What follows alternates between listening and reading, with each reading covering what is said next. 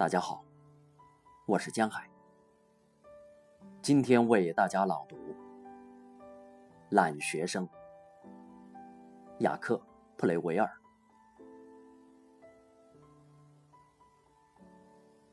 可他心里说对，他喜欢的他都说对，对老师他可就说不。他站着。你提问的，所有的问题都提出来了。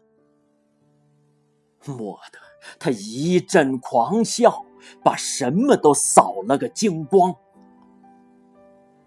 数字和词，日期和名字，句子和难题。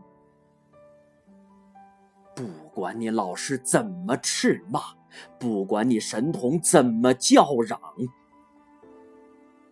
他用五颜六色的粉笔，在那块倒霉的黑板上画上个最最快活的脸。